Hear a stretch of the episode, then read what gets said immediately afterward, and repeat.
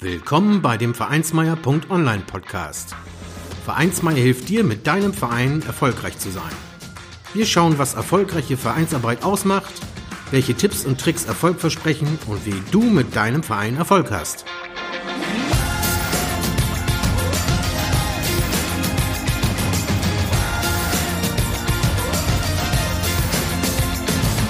Und hier kommt dein Gastgeber, Carsten Schaschanski.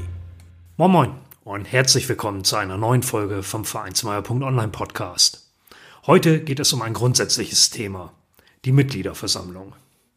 Leider hatte ich die letzten Wochen nicht so viel Zeit für den Podcast, so dass die nächste Folge wieder ein wenig auf sich warten ließ. Ich hatte ja schon erzählt, dass ich im letzten Jahr stolzer Vater eines mittlerweile einjährigen Sohnes geworden bin. Nebst dem, dass auch mein Beruf mich fordert, benötigt der Kleine natürlich auch seine Papazeit. Aber ich bleibe am Ball mit Vereinsmeier.online, um euch weiterhin Informationen bereitzustellen. Kommen wir also zur 45. Folge des Vereinsmeier Podcast. Heute mit dem Thema die Mitgliederversammlung. Sobald Vereinsangelegenheiten nicht durch die Satzung geregelt und darüber dem Vorstand oder anderen Organisationselementen im Verein zugewiesen sind, entscheiden die Vereinsmitglieder auf der Mitgliederversammlung über wichtige Angelegenheiten ihres Vereines. Diese bietet den Mitgliedern eine wichtige Möglichkeit, über die Zukunft des Vereines mitzuentscheiden. Die Mitgliederversammlung ist also eine sehr wichtige Veranstaltung in eurem Vereinsjahr.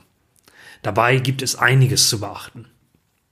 Diese Episode zeigt dir einige wichtige Punkte dazu auf, die in deinem Verein dazu berücksichtigt werden sollten. Und zum Thema Versammlung verschieben in Zeiten des Coronavirus habe ich am Ende dieser Episode auch noch ein paar Worte für dich. Wie erfahren die Mitglieder eigentlich von der Versammlung? Gleich bei der Einladung zur Mitgliederversammlung ist einiges zu berücksichtigen. Denn wenn die Vereinsmitglieder nicht ordnungsgemäß geladen werden, können Wahlen oder auch die getroffenen Beschlüsse ungültig sein. Es ist sehr wichtig, dass alle Mitglieder dazu eingeladen werden. Die in der Satzung zur Einladung getroffenen Bestimmungen sind hier unbedingt einzuhalten. Die Satzung regelt ebenfalls, wer dafür zuständig ist, die Mitglieder zu dieser Versammlung einzuladen. Das sind die durch die Satzung bestimmten Vorstandsmitglieder oder die zur Vertretung Befugten. Wenn Personen laden, die dazu nicht befugt sind, führt dies ebenfalls zur Unwirksamkeit von Beschlüssen. Wie die Einladung durchzuführen ist und mit welcher Frist, beantwortet ebenfalls die Satzung und ihre Bestimmungen.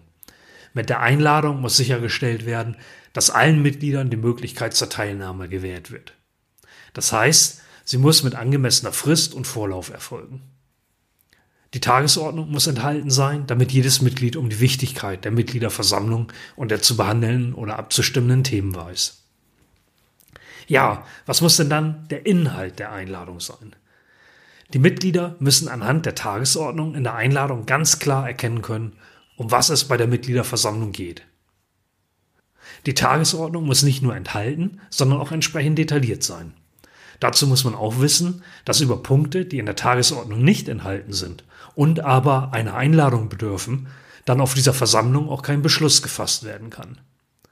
Grundlegende Fragestellungen für die Versammlung sind unbedingt anzukündigen. Dazu gehören unter anderem Satzungsänderungen und Wahlen. Endgültig festgelegt wird die Tagesordnung dann aber auf der Mitgliederversammlung, indem sie durch die Mitglieder beschlossen wird. Hier können Reihenfolgen geändert werden oder auch einzelne Punkte von der Tagesordnung abgesetzt werden. Natürlich gehört in die Einladung auch die Uhrzeit und der Ort hinein. Ganz wichtig dabei, Uhrzeit und Ort darf einzelnen Mitgliedern die Teilnahme nicht erschweren. Eine Benachteiligung von Mitgliedern ist dabei unbedingt zu vermeiden. Wenn ich da zum Beispiel an einen Fußballverein mit Freizeitkickern denke, darf so eine Veranstaltung auch nur in der Freizeit stattfinden und nicht, wenn die Mitglieder arbeiten müssen. Ein solcher Verein ist ja üblicherweise auch regionsgebunden, was dazu führt, dass der Ort der Versammlung eben auch nicht weit entfernt sein sollte. Wer leitet eigentlich die Mitgliederversammlung im Verein? In dieser Frage ist ebenfalls die Satzung und gegebenenfalls die Geschäftsordnung mit den darin enthaltenen Regelungen zu bemühen.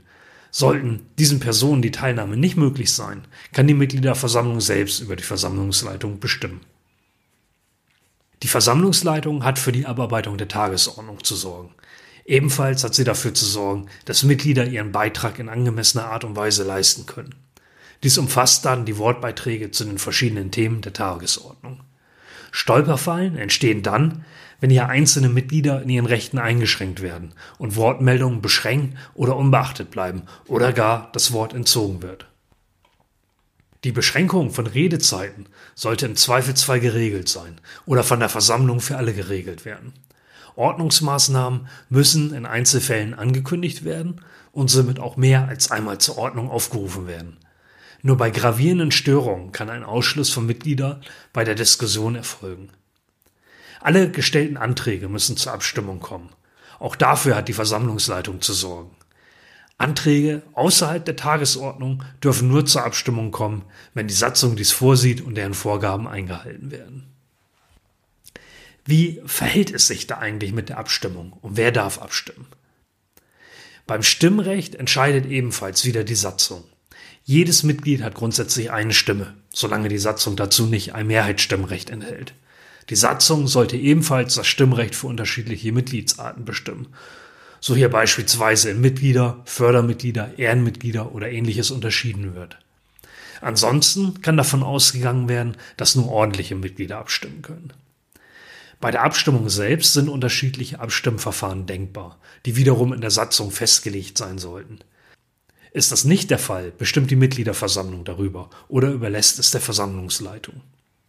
Durch die Satzung oder das BGB, also das bürgerliche Gesetzbuch, definierte notwendige Mehrheiten für bestimmte Abstimmungen müssen dabei natürlich eingehalten werden. Wie verhält sich das mit den Beschlüssen auf der Mitgliederversammlung? Beschlüsse der Mitgliederversammlung werden gemäß Satzung und Geschäftsordnung, so vorhanden, protokolliert. Es kann gar eine Beurkundung durch den Notar notwendig werden. Dies allerdings nur, wenn es sich bei dem Beschluss um eine Umwandlung des Vereines oder einen Zusammenschluss von Vereinen dreht. Der Aufbau eines Protokolls für solche Anlässe wird sicher noch einmal Thema in einer gesonderten Vereinsmeier-Episode. Im Protokoll sind Ergebnisse, gerade im Fall von Wahlen, präzise zu benennen. Etwaige Verallgemeinerungen haben dabei nichts verloren. Bei Satzungsänderungen sollten diese unbedingt in Gänze aufgeführt oder auf einen Anhang verwiesen werden. Wichtig ist zudem, dass das Protokoll auch unterschrieben wird, damit es verbindlich wird. Dies erfolgt durch die Person der Versammlungsleitung und dem Führer des Protokolls. Etwaige Regelungen der Satzung dazu sind natürlich zu berücksichtigen. Sollte es beim Zustandekommen von Beschlüssen zu Verstößen gegen Satzung oder Gesetze gekommen sein, werden die Beschlüsse damit unwirksam und müssen neu beschlossen werden. Ausnahmen kann es gegebenenfalls geben, wenn der Beschluss selbst nicht auf den äh, Verstoß oder Mangel beruht oder die Satzung sich zu dem Umgang mit weniger erheblichen Mängeln äußert. Sollte im Verein um die Wirksamkeit von getroffenen Beschlüssen gerungen werden, steht es Vereinsmitgliedern zu, eine Feststellungsklage zu erheben. Sollte die Satzung hierzu vorab ein Verfahren vorsehen, also ein Schiedsverfahren oder ein Schlichtungsverfahren, ist dieses vorab zu durchlaufen. Das sind sehr wesentliche Punkte, um die du wissen solltest. Wie immer gibt es weitere Detailfragen für bestimmte Szenarien unterschiedlichen Vereinen und auch viele denkbare Sonderfälle. Sehr kompakt erhältst du alle wichtigen Informationen rund um die Mitgliederversammlung, aber auch vielen anderen vereinsrechtlichen Themen in der Broschüre Vereinsrecht rund um den eingetragenen Verein. Die wurde vom Bayerischen Staatsministerium der Justiz herausgegeben. Link findest du in den Show Notes oder auch im zugehörigen Artikel auf vereinsmeier.online. Was ist, wenn die Versammlung aus einem wichtigen Grund verschoben werden muss? Wenn ihr in Zeiten von Corona die Versammlung zum Schutze der Mitglieder im Verein, also Thema Fürsorgepflicht, verschieben müsst, kann euch das eigentlich keiner negativ auslegen. Bei einem solch wichtigen Grund wie auch bei der Erkrankung der Vorstandsmitglieder liegt dies dann in eurem Ermessen. Üblicherweise entsteht im Verein daraus ja auch kein Schaden. Die Verschiebung der Mitgliederversammlung hat dann auf demselben Wege zu erfolgen wie die Einladung. Und diesen Weg schreibt euch ja die Satzung vor. Sollte die Einladung noch gar nicht erfolgt sein, kann sie einfach zu einem späteren Zeitpunkt rausgehen. Die neuerliche Einladung hat dann natürlich wieder satzungsgemäß zu erfolgen. Weitere Details zur Mitgliederversammlung und dem Vereinsrecht findest du in den Vereinsmeier Buchempfehlungen. Auch zu dieser Episode habe ich vier Buchempfehlungen in den Shownotes aufgeführt. Du findest die aber auch im Blog von vereinsmeier.online im zugehörigen Artikel. Der heißt Grundsätzliches die Mitgliederversammlung. Ja, damit kommen wir zum Ende dieser Episode. Ich freue mich, dass du mit dabei warst und bedanke mich für das Zuhören. Bis bald und ganz wichtig, bleibe gesund. Vielen Dank, dass du den Vereinsmeier.online Podcast gehört hast. Wenn es dir gefallen hat, hinterlasse doch eine 5-Sterne-Bewertung oder markiere Vereinsmeier.online bei Facebook, Twitter, Instagram oder Steamit mit einem Gefällt mir. Vielen Dank für deine Unterstützung und höre gern wieder rein, wenn es darum geht, in und mit deinem Verein erfolgreich zu sein.